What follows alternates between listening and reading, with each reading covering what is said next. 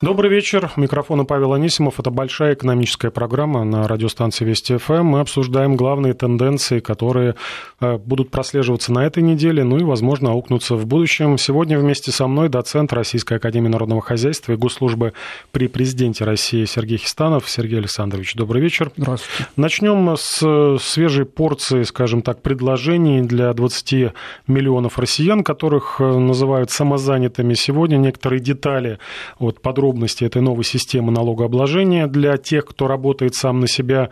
И, кстати, то, что будет запущено уже в следующем году в четырех пилотных регионах – Москве, Подмосковье, Калужской области и Татарстане.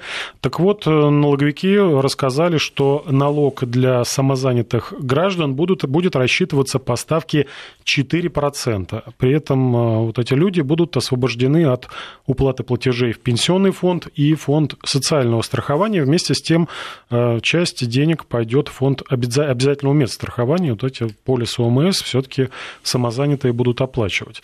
Ну и, конечно, э, нет никакой речи о отчетности, которые все остальные предприниматели обязаны сдавать. Будет, ну, Э, по сути, это не какой-то новый налог, да, это новый налоговый режим, который упростит работу э, многим гражданам, и чтобы им проще было работать, проще э, выходить из вот этого налогового забвения, вот такой налоговый режим предлагается, 4%. Я посчитал, сколько платит наемный работник своей зарплаты. На, обычный наемный работник, который работает в какой-то компании, получает 43% это 22% пенсионный фонд, 13% НДФЛ, 8% это фонд э, страхования и обязательно медицинское страхование. Тут 4%.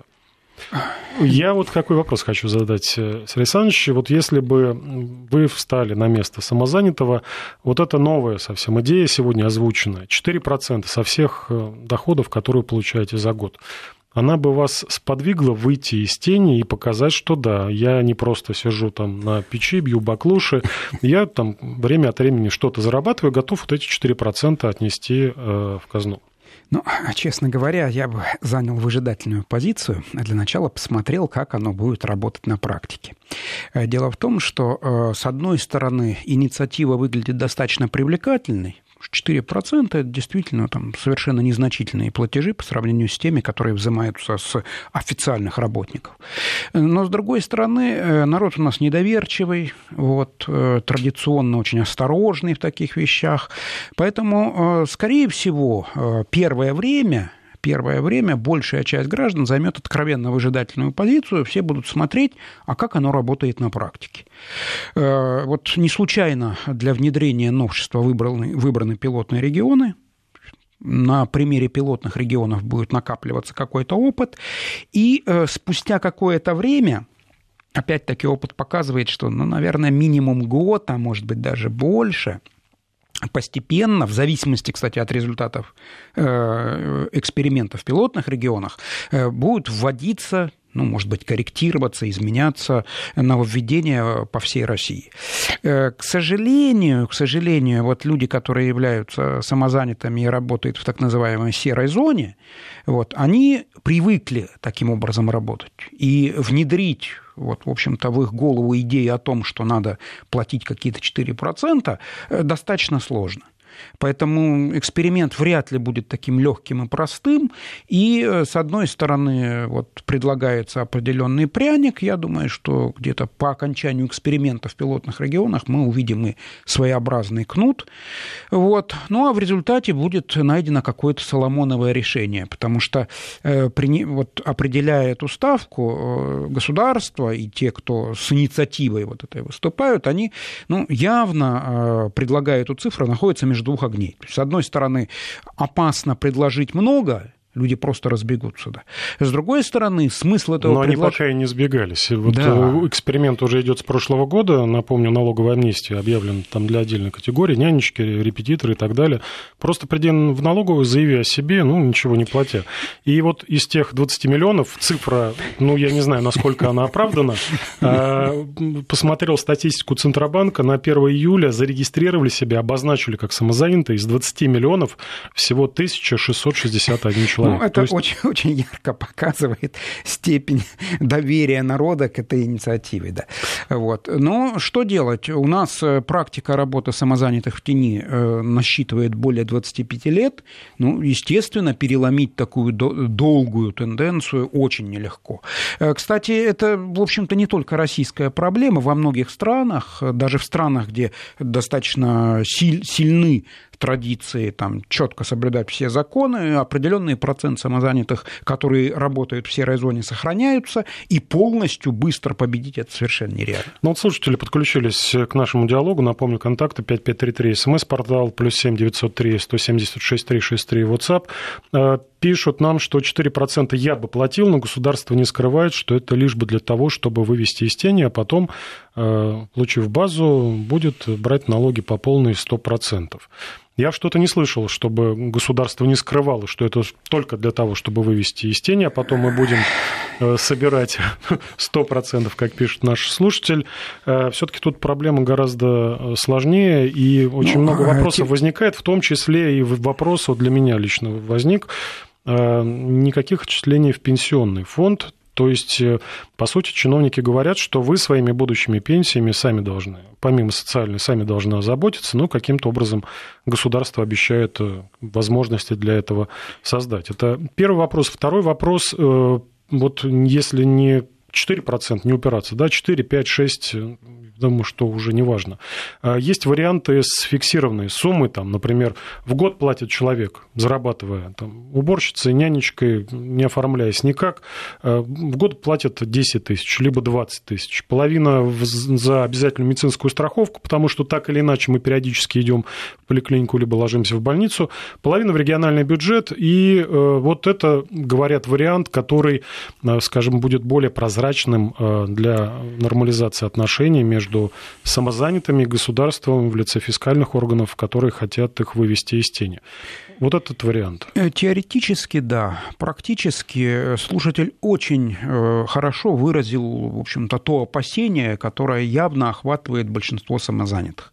Да, пока эта цифра выглядит скромной, да, пока эта цифра никого особо не пугает, но кто знает, как эта цифра изменится там, через год, через два или через десять. Поэтому, еще раз повторюсь, это будет долгий, сложный, многоступенчатый процесс с самыми разными зигзагами, изменениями. То есть, ну, к сожалению, во всем мире процесс вза взаимоотношения граждан с налоговыми органами легким и простым не назовешь. Вот в Америке даже есть шутливая поговорка, что в этой жизни неизбежно только две вещи – это смерть и налоги-то. А, если говорить э, о зарубежном, кстати, опыте, белорусы с прошлого года уже объявили самозанятые выходите из тени, э, и помимо пряника, небольшой совсем процент от заработанного, то, что у нас предлагается, естественно, ищут кнут. А как же все-таки подстимулировать э, людей, чтобы они, которые тоже десятилетиями сами на себя работали, ничего не платили, ну, кстати, ничего не просили от государства, э, практически ничего, чтобы они э, легализовались. И вот интересную заметку нашел в Бобруйске. Налоговая обязала рестораны и кафе, где проходят свадьбы, там корпоративы и так далее, контролировать оплату всех ведущих, артистов, фотографов, ну, в общем, всех тех, кого у нас принято называть самозанятыми. И, по сути, сотрудники налоговой налоговой инспекции будут приходить на какое-то мероприятие торжественное, спрашивать, так, у вас, значит, договор есть, вы налоги платите или нет? Ну, не знаю, нашли этот метод, нашли этот метод, но, тем не менее, какие еще должны быть э, э, скажем так, карающие стимулы для того, чтобы вот эти 20 миллионов, хотя бы часть из них, э, все-таки выполнила свой гражданский долг, выполнила закон, который говорит, что налоги должны платить все, и хотя бы часть, хотя бы эти 4% отдавала государству. Ну, а простого, легкого и доступного решения этой проблемы просто не существует. То есть, скорее всего, э, поиск вот этого решения, он займет определенное время. Явно за время поиска мы неоднократно наступим на грабли, что-нибудь сделаем не то. Э, в любом случае, ломать те тенденции, которые имеют возраст 25 лет, очень тяжело, да. Очень тяжело. Уже поколение, можно сказать, людей выросло, которое привыкло жить в определенных условиях. Поэтому к сожалению, здесь вот какого-то готового хорошего решения, которое можно было бы откуда-то заимствовать, и вот раз, и как по мановению волшебной палочки все проблемы решились, нет и быть не может. Это займет достаточно много времени и потребует э, достаточно много усилий, причем и от законодателей, и от налоговых органов, да, в общем-то, и от граждан. То есть нам придется свыкнуться с мыслью, что с государством придется делиться. С ним надо делиться, таков закон. Закон может быть суров, но такой закон. Э, ищут выходы не только как вывести самозанятых из тени, но и как э, стимулировать продажу недвижимости. В частности, Э, премьер-министр Дмитрий Анатольевич Медведев сегодня на совещании призвал добиваться дальнейшего снижения ставок по ипотечным займам. Эта новость была в новостях. И глава Кабмина также отметил, что нужно развивать рынок ценных ипотечных бумаг. Два вопроса. Первый вопрос э, истекает из первой части э, того, что сказал Дмитрий Анатольевич. Как в текущих условиях банки должны снижать ставки по ипотечным займам, при том, что уже не первый месяц Центробанк э, заморозил снижение ключевой ставки, на которую ориентируются все финансовые организации, которые выдают, э, собственно, кредиты, кредиты дорогостоящие. Напомню, это я думаю, самый дорогой э, заем, покупка квартиры, но он долгосрочный. И в этих условиях как, есть ли у банков люфт для того, чтобы сделать ипотеку еще доступнее? В принципе, есть. Э, и, кстати говоря, достаточно немаленький. Э, дело в том, что сейчас, ну, уже на протяжении, наверное, более двух лет э, наблюдается довольно любопытная ситуация. Сейчас ставки привлечения банковских депозитов ну, которые банки платят гражданам за размещение средств, заметно меньше, чем ставка Центрального банка. Кстати говоря, это было не всегда. Вот большую часть времени постсоветской истории России как раз было наоборот – то есть довольно долго э, ресурсы ЦБ были дешевле, чем ресурсы привлечения депозитов с рынка. Сейчас вот уже несколько лет ситуация обратная. Э, поэтому, в принципе, большинство достаточно крупных банков имеют ресурсы для того, чтобы давать ипотеку дешевле.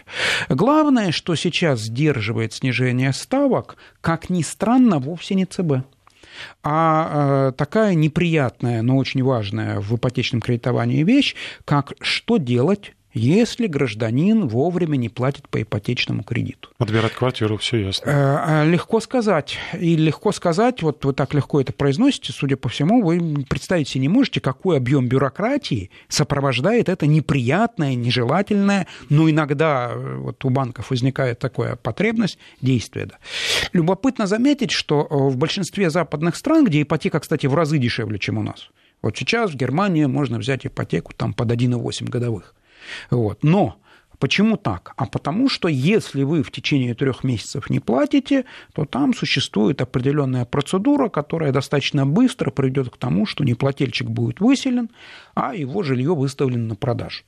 У нас же процесс выселения неплательщика, ну, нормальное время это год, и довольно большие затраты на юристов, на судебные процессы, на госпошлину ту же самую и так далее. Поэтому если бы депутаты упростили процесс э, вот, выселения неплательщика, то, как ни странно, добросовестные плательщики ипотечных кредитов от этого бы выиграли. Потому что сейчас банки вынуждены закладывать в процентную ставку вот эти риски. Да, никакой банк в здравом уме не выдает ипотеку, надеясь на то, что придется э, ипотечного заемщика выселять. Но это нежелательное явление периодически случается, да, и банки вынуждены эти затраты закладывать. Причем, как всегда, при кредитовании наблюдается такой небольшой философский парадокс. Да. Добросовестные э, плательщики по кредитам оплачивают грехи недобросовестных.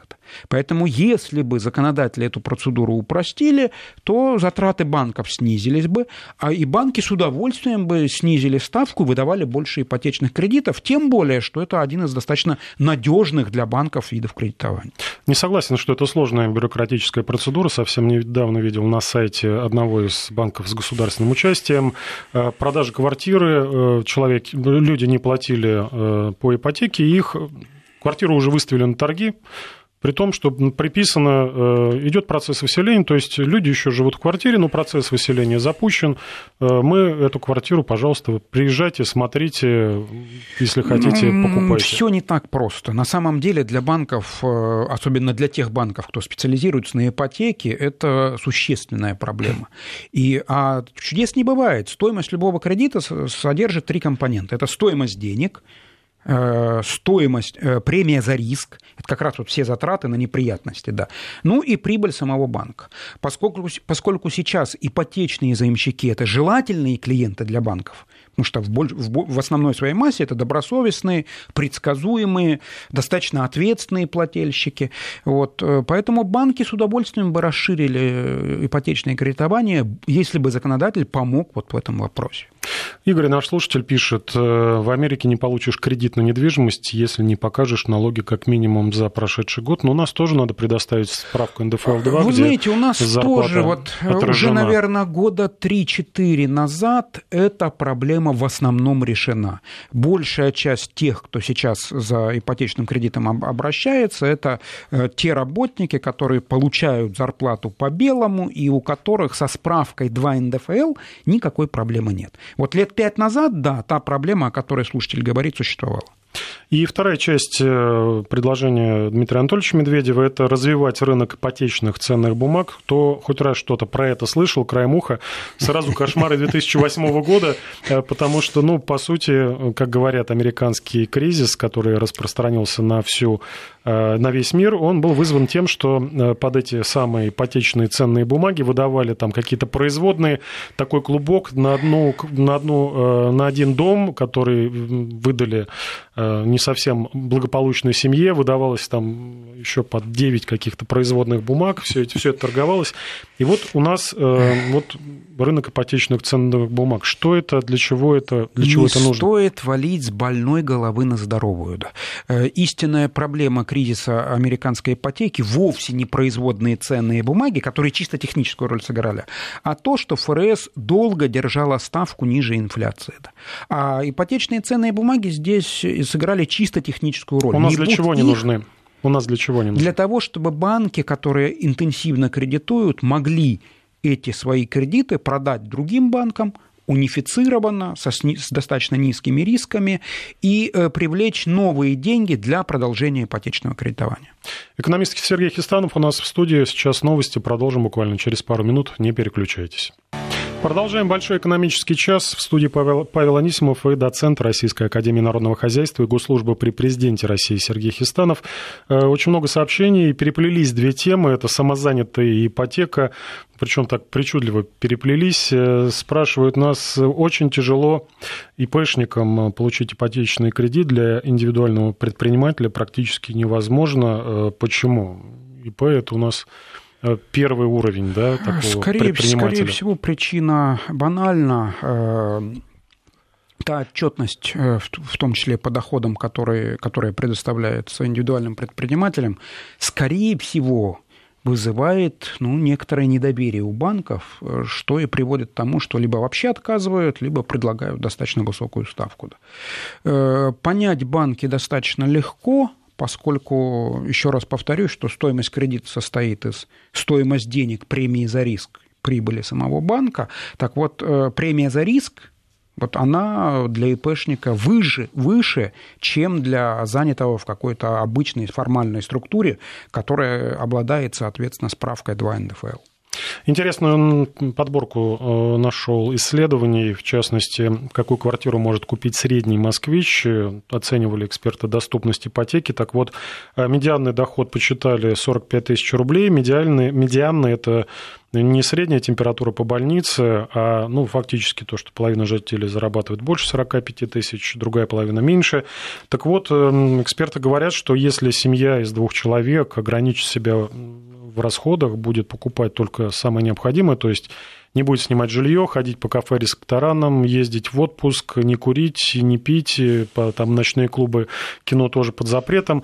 Э, так вот, они смогут себе позволить максимум это однокомнатная квартира за примерно 6,5 э, миллионов. Ну, скажем так, это не самый э, центр, это, скорее всего, за пределами МКАД, хотя и недалеко, ну, либо в пределах э, кольцевой автодороги, но не самый престижный район. Такое исследование, ну, верить или нет, опять же, сложно сказать. Так или иначе, ну, 6,5 действительно по московским меркам это не шикарная квартира. К другим темам тоже российским выясняли, кто все-таки виноват в росте цен на бензин. И, ну, вроде уже все сказали чиновники, не доглядели и так далее. И вот акцизы не совсем удачно мы повысили. Но вот в Российском топливном союзе нашли виновных еще.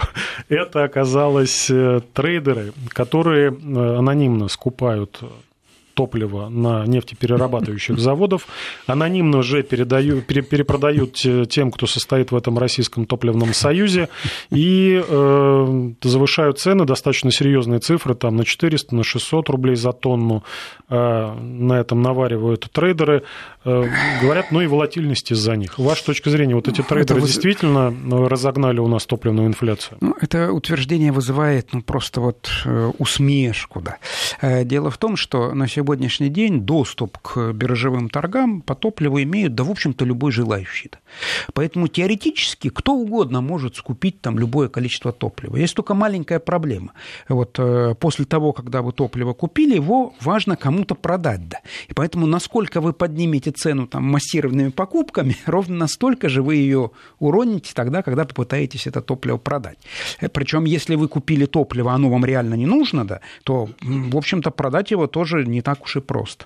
Поэтому мне кажется, что вот эта вот легенда о том, что какие-то мифические трейдеры -то э, подняли цену на топливо, она не выдерживает ни малейшей критики. -то. Э, скорее всего, вот само появление таких вот э, легенд говорит о том, что кому-то не нравится сама процедура биржевых торгов. А не нравится она может только по одной причине. Э, ценообразование в процессе биржевых торгов, ну, это, наверное, самое прозрачное ценообразование, которое только можно изобрести. Да. Вот, э, поэтому многим, многие крупные компании, вот, они давно выказывают неудовольствие таким порядком, а я напомню, что у нас правительство в довольно жесткой форме требует чтобы, компания, чтобы определенная доля нефтепродуктов продавалась через биржу. Да. Поэтому, скорее всего, это вот, вот такая своеобразная форма выражения недовольства. А что касается рост цен, то, как всегда в этой жизни, настоящие причины достаточно просты и никакого отношения к конспирологии не имеют. Это, с одной стороны, с одной стороны, тот факт, что достаточно долго перед этим цены не росли, да. С другой стороны, это действительно не самый удачный момент для повышения акцизов.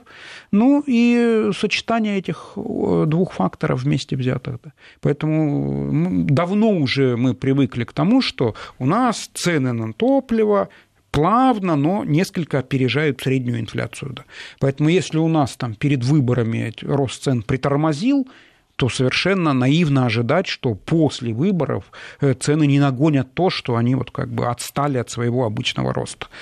Поэтому никого не радует э, рост цен на топливо, но важно понимать, что до тех пор... Процесс пока, неизбежный. Да, до тех пор, пока у нас топливо стоит намного дешевле, чем в Европе, это обычный процесс, который будет продолжаться до тех пор, пока не обнулится экспортная пошлина, и тогда наши цены, ну, в общем-то, будут сопоставимы с европейскими.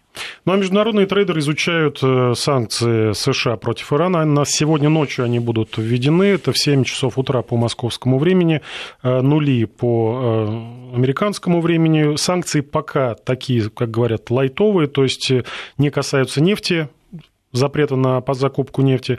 Но так или иначе э, ощутимый удар по бизнесу, и не только по бизнесу иранскому, но и по бизнесменам, которые работают с Ираном да, в последнее время достаточно плотно. Э, и Евросоюз заявил, что с завтрашнего дня, как только вступают в силу американские санкции, он, Евросоюз будет блокировать действие этих санкций против Ирана на своей территории. То есть такой вот ответный, э, ну, не то чтобы выпад, но тест на лояльность. Тест на лояльность не пройден.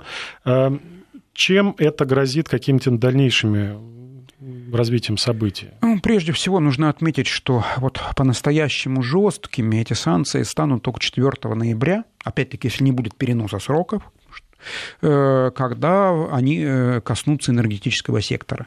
Пока эти санкции ну, неприятные, но не особенно чувствительные. Относительно способности, вот даже теоретической способности Евросоюза этим санкциям воспрепятствовать, она вызывает большие сомнения. Ну и в Госдепе говорят, что их не тревожит попытки ЕС блокировать американские санкции, поскольку, ну, э, скажем так, это решение европейской бюрократии, а мы смотрим на то, как западный частный бизнес реагирует на наши санкции, а он реагирует э, определенно, он просто рынок... выводит оттуда да. свои активы. Иранский рынок слишком небольшой, он не является значимым для большинства крупных компаний, поэтому никто в здравом уме рисковать там, допустим, американским рынком ради каких-то продаж в Иране не станет. Э, с другой стороны, не стоит и драматизировать ситуацию. Иран находится под, под санкциями разной степени тяжести с далекого 1979 года, когда там произошла исламская революция. Вот, да, были взлеты, когда санкции почти до нуля снижались, были, наоборот, годы, когда они резко ужесточались, но, в общем-то, иранская экономика не без труда, но приспособилась к жизни под санкциями. Поэтому это груз, грустно для иранцев в основном, это грустно для отдельных фирм, ведь кто-то там планировал свои проекты развивать в Иране, но какой-то особой катастрофы не будет. Мало того, это несколько поддержит нефтяные цены, ну, что, в общем-то, косвенно, может быть, даже поможет э, странам-нефтеэкспортерам. Не отпуская бензиновой темы, спрашивают Евгений из Ростова-на-Дону, почему э, цены на бензин и дизельное топливо приостановились, продолжается рост цен на газ пропан, но на газомоторное топливо. Действительно, видел статистику сегодня, по-моему, либо вчера.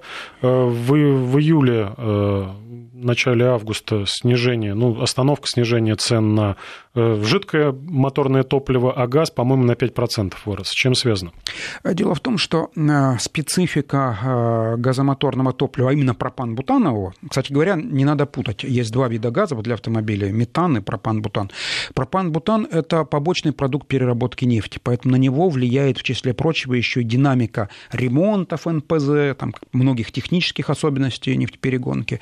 Это создает определенную интригу и порождает ситуацию, на которую указывает наш слушатель. Ну, интрига, сколько будет стоить нефть после ноябрьского санкционного давления США на Иран. Сейчас мы уходим на новости погоды. Напомню, у нас в гостях доцент Российской Академии Народного Хозяйства Госслужбы при Президенте России Сергей Хистанов.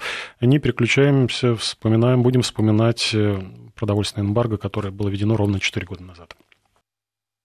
Продолжаем большой экономический час. В студии Павел Анисимов и экономист Сергей Хистанов. Э, к дате ровно 4 года назад Владимир Владимирович Путин подписал указ о продовольственном эмбарго. Под запрет попали мясо, колбаса, рыба, морепродукты, овощи и фрукты и молочные продукции из США, Евросоюза, Канады, Австралии и Норвегии. Э, напомню, это был симметричный ответ на антироссийские санкции, поскольку весной и летом 2014 года США и их, э, можно сказать так, союзники э, ввели санкции в отношении отдельных наших компаний и даже целых секторов российской экономики, например, энергетики энергетики и нефтедобывающего сектора, это и банковский рынок, и оборонный комплекс. Но за 4 года, э, посмотрел сегодня очень много статей, не нашел ничего, какого-то критичного комментария. И действительно, если посмотреть, вот эти 4 года, по крайней мере, точно в сельском хозяйстве – не прошли зря. У нас э, полностью практически обеспечен э, рынок э, свинины и мясом птицы. Более того, мы все это уже экспортируем. У нас полностью обеспечен страна хлебом. Более того, мы стали крупнейшим экспортером зерна в мире. И все это за счет в том числе и развития сельского хозяйства и поддержки государства. Было очень много введено земель в сельхозоборот, введено, вернули их. То, что э, зарастало бурьяном с конца 90-х годов. У нас э, говорили, что достаточно серьезно поначалу пострадала нефтянка, действительно это так, нефтесервисные компании, э, скажем так, страдали, но посмотрел статистику, в том числе ну, те же катализаторы – мы наладили свой э, выпуск, хотя они под санкции не попали. Э, всевозможные э, устройства, приспособления тоже мы это заместили. Не все, конечно, но заместили. По подсчетам, за 4 года в России реализовано более тысячи производственных проектов, и, которые выпускают продукцию, которая раньше практически полностью закупалась за рубежом. Это подсчеты интернет-портала сделано у нас. Вот, Сергей Александрович, для вас главные итоги вот этих четырех лет? В чем они? Ну, если говорить о сельском хозяйстве, то по зерну у нас и до санкций, в общем-то, все было хорошо достаточно хорошо. Россия давно удерживает там достаточно высокое место по экспорту зерна, временами выходит на второе место в мире. Вот. Э, действительно достигнут определенный прогресс в птицеводстве и свиноводстве.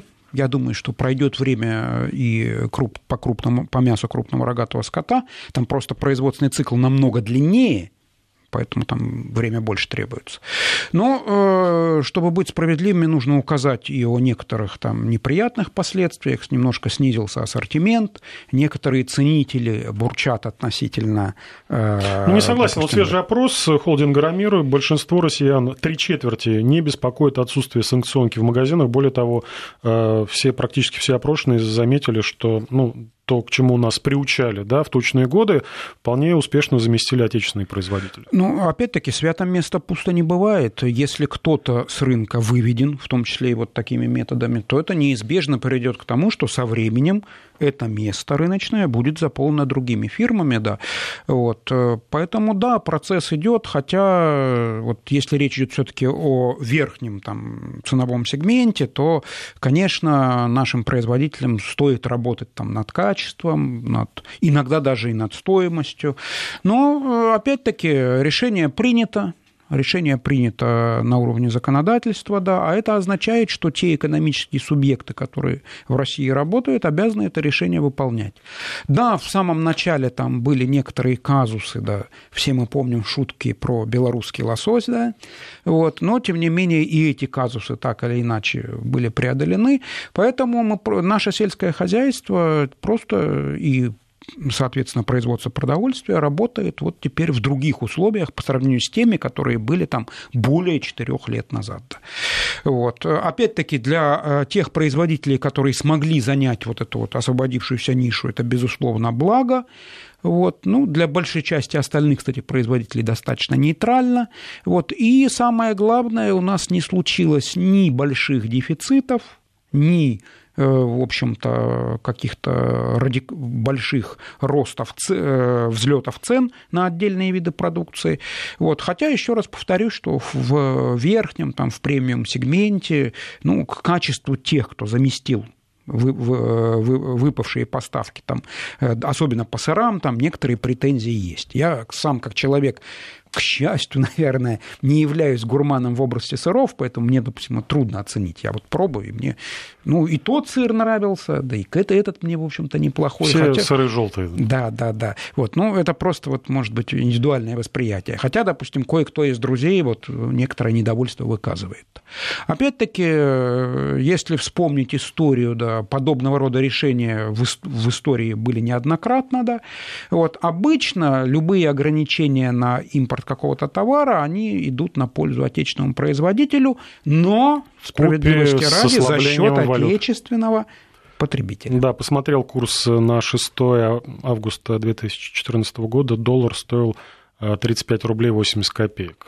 Ну, естественно, при том курсе э, стоимость многих э, импортных товаров была гораздо ниже. Кстати говоря, э, любопытно, но ослабление рубля, даже если бы никаких контрсанкций не было, привело бы к достаточно похожему эффекту.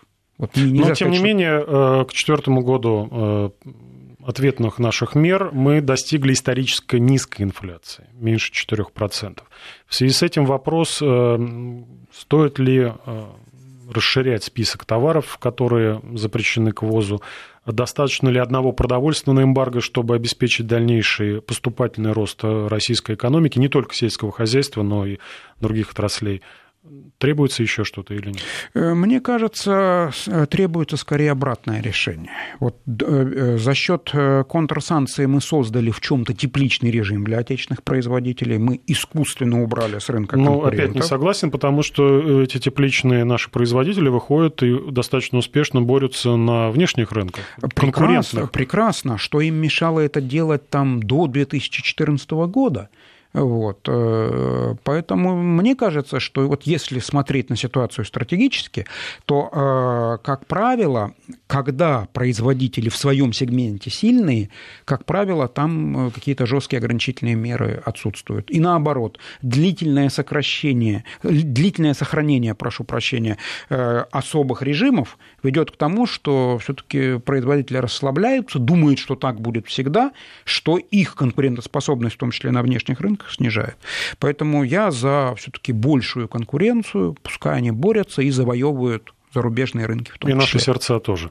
Но мы знаем, что американские сенаторы не успокаиваются. На прошедшей неделе э, внесли законопроект, который э, предлагается ввести новые санкции против России, в том числе, и что вызывает очень бурю какого-то негодования эмоций, э, и сомнений, что выдержит ли Россия, это против госдолга России, ну, покупки э, ценных облигаций, ну, облигаций гос, э, госзайма.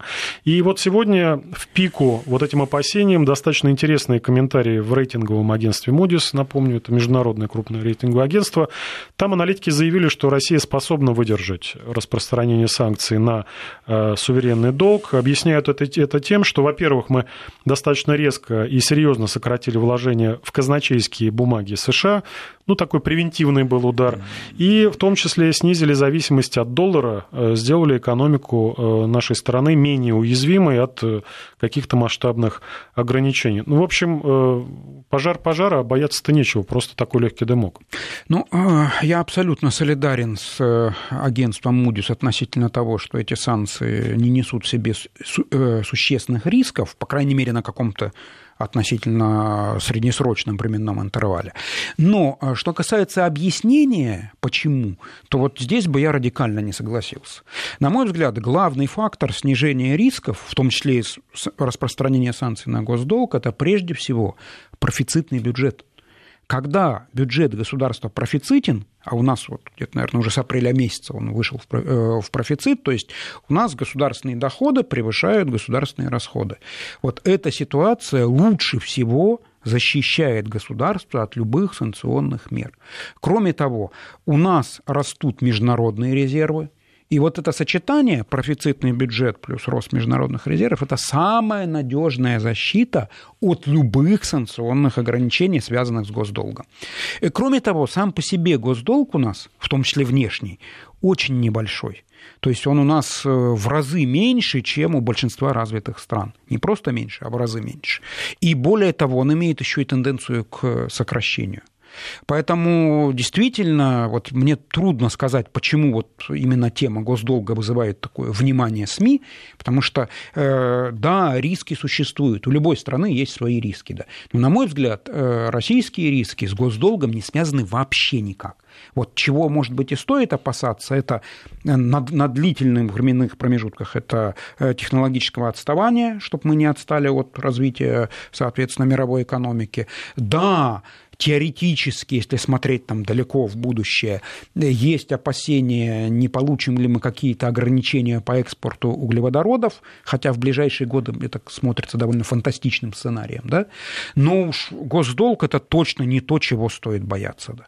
Э, у нас э, международные резервы страны позволяют в случае необходимости взять и выкупить наш госдолг у любых держателей, неважно, иностранцы. Не только госдолг, общий долг, в да. том числе и компании. Вот. Это гораздо но больше. Компании там есть некоторые вопросы, да, вот, но госдолг мы можем многократно выкупить. То есть тут такой коэффициент запаса, что можно вообще не беспокоить. Не разъяснили мы подробно. Вот Елена просит, наша слушательница, э, пояснить, э, что такое санкции на суверенный долг. У нас меньше минут. Это означает запрет иностранцам покупать российские долговые обязательства.